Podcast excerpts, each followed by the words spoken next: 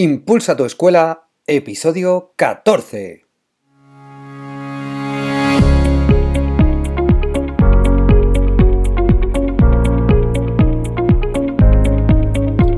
Hola, soy Ricardo Recuero y estás en Impulsa tu escuela, el podcast para los que creemos que la educación se puede transformar, para los que buscamos nuevos retos y caminos como docentes, para los que queremos dar un impulso a nuestra escuela, a nuestra labor como padres y madres. Bienvenidos a este, tu podcast Impulsa tu escuela.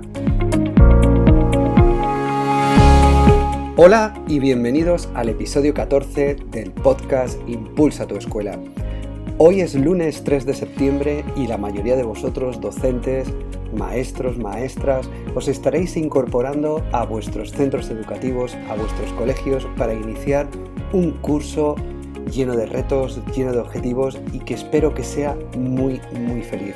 Es un día que tiene unas características especiales ya que tenemos cosquillas en el estómago, volvemos a ver a los compañeros, vamos a conocer nuevos compañeros, tenemos que preparar nuestras aulas. Son días muy especiales, de mucha intensidad y hay que vivirlos especialmente. Por ello os deseo un feliz curso a todos vosotros. En el episodio de hoy lo vamos a dedicar a la cuarta entrega de la guía de la transformación educativa. Si recordáis, hasta ahora hemos hecho tres entregas. La primera de ellas fue el análisis DAFO, es decir, analizábamos nuestro centro educativo con las debilidades, las amenazas, las fortalezas y las oportunidades que tiene nuestro centro para llevar a cabo esa transformación o ese impulso educativo. En la segunda entrega hablamos del análisis o de evaluación del modelo de proyecto que queríamos llevar a cabo. Es decir, teníamos que formarnos en distintos tipos de metodología, visitar centros que ya estaban realizando esos proyectos innovadores para, una vez hecho ese análisis y llegado a un consenso con todos nuestros profesores, poner en marcha ese proyecto que deseábamos para nuestro centro. En la tercera entrega estuvimos hablando de qué equipos iban a llevar a cabo ese proceso de cambio, es decir, si tenía que ser uno de ellos, si, si era infantil solo, si era infantil o el primer ciclo de primaria, o incluso estuvimos hablando del proyecto basado en estaciones, es decir, que fuera de manera progresiva inundando todo el centro. Pues llegamos a la cuarta entrega. Es el momento de hablar de la temporalización, es el momento de hablar del cuándo, es el momento de pasar a la acción. Para llevar a cabo este cuándo o esta temporalización siempre tenemos que partir de un primer momento que es una evaluación inicial. Ya hablaremos largo y tendido de la evaluación en una nueva entrega del podcast, ya que la evaluación es el sostén o son los cimientos sobre los que se sustenta cualquier cambio o transformación con sentido dentro de nuestro colegio. ¿Qué vamos a hacer con esta evaluación inicial? En esta evaluación inicial nos va a permitir conocer en qué punto exacto se encuentra el desarrollo de nuestro proyecto. Y en base a este punto inicial nos va a permitir plantearnos objetivos y los pasos a dar en los próximos meses o en los próximos cursos para llevar a cabo la implantación de ese proyecto. Insisto, cualquier cambio con sentido, cualquier transformación con sentido, requiere de pasos firmes y seguro. Lo primero, como siempre os digo, es no quedarse parados, no tener el síndrome del impostor, que quiere decir que nosotros no vamos a ser capaces de hacer eso, o bien paralizarnos o lo que se llama el parálisis por análisis, es decir, que nos paramos a analizar todo y no vamos hacia adelante. Es necesario comenzar, es necesario dar un paso tras otro, analizando la evolución, los pasos que damos, para ir mejorando poco a poco y para ir reconduciendo aquellas cosas que no funcionan, porque van a aparecer cosas que no funcionan, porque cada centro tiene su idiosincrasia y va a necesitar pequeñas modificaciones porque habrá cosas que en vuestro centro no van a funcionar y que requerirán de un cambio en un determinado momento.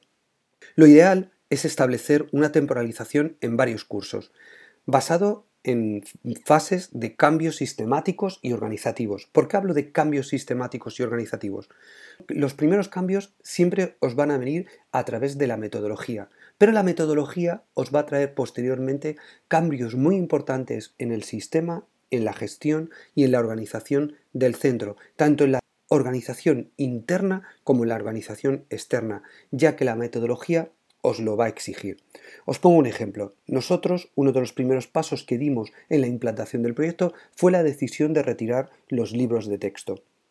Claro, el primer año lo pusimos en marcha y nos dimos cuenta, en un tema que ahora os comentaré un poquito más tarde, que los padres nos reclamaban un soporte, algo donde ver lo que sus hijos aprendían, lo que sus hijos estudiaban. Y a partir de ahí tuvimos que reconducir ese aspecto para crear un soporte del que os hablaré también posteriormente.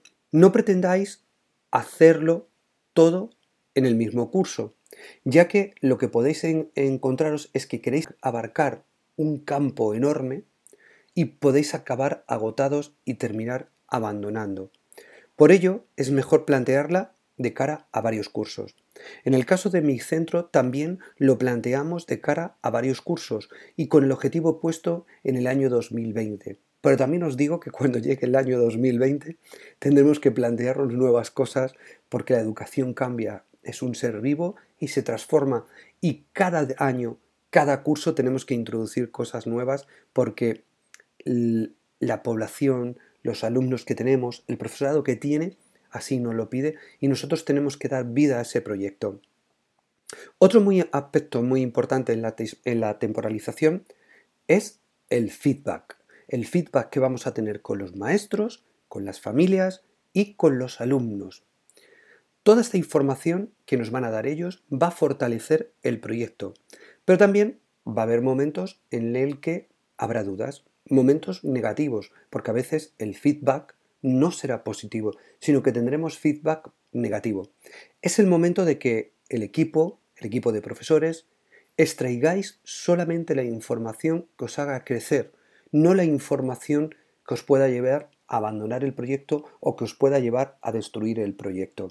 Aquí tenéis que ser inteligentes y sobre todo extraer aquella información que os haga crecer, aquella información válida que digáis, esto hay que cambiarlo para mejorar nuestro proyecto. Por ello yo os invito a crear espacios de compartir, es decir, a crear tertulias donde podáis compartir sin miedo con las familias, sin miedo con los profesores, para generar una confianza donde se sientan en libertad para opinar sobre el proyecto, para proponer sobre el proyecto, para crecer todos juntos y de la mano, porque eso hará que tanto profesorado como padres como familias estén unidos y la idea de proyecto sea un proyecto común. En conclusión, ¿Cuándo aplicamos esta metodología o este proyecto? Yo os diría que de manera progresiva, con varios cursos vista, con unos objetivos claros y con unos pasos firmes que no nos lleven a abandonar, con paciencia, madurando todo lo que hacemos, pero caminando sin dejar de caminar en ningún momento. Permitirme que termine el episodio de hoy con una frase que es el fiel reflejo de la temporalización. Y no es otra es esta. Mañana no es otro nombre de hoy. Es una frase de Eduardo Galeano. Ánimo, maestros, ánimo, maestras. Estáis haciendo una labor magnífica y estoy seguro que este curso os va a traer cosas maravillosas, cosas sorprendentes. El convivir con niños, el convivir con nuestros alumnos es un elemento motivador enorme. Por ello, os animo a que este impulso lo deis desde el corazón, desde la pasión y desde el amor que sentís hacia lo que, hacia lo que hacéis. Si os ha gustado este episodio, no dudéis en dejarme una reseña de 5 estrellas en iTunes o un me gusta en iVoox. Nos vemos el próximo miércoles con una entrevista que vamos a realizar a Ana de Ramón y Mariluz Juan, creadoras de Doble Equipo, un gabinete especializado y dedicado a la formación y al asesoramiento de docentes en la atención al alumnado con necesidades educativas especiales, especializado sobre todo en el alumnos con TEA, en alumnos con autismo. Feliz día de regreso al cole a todos los maestros y maestras y hasta el miércoles.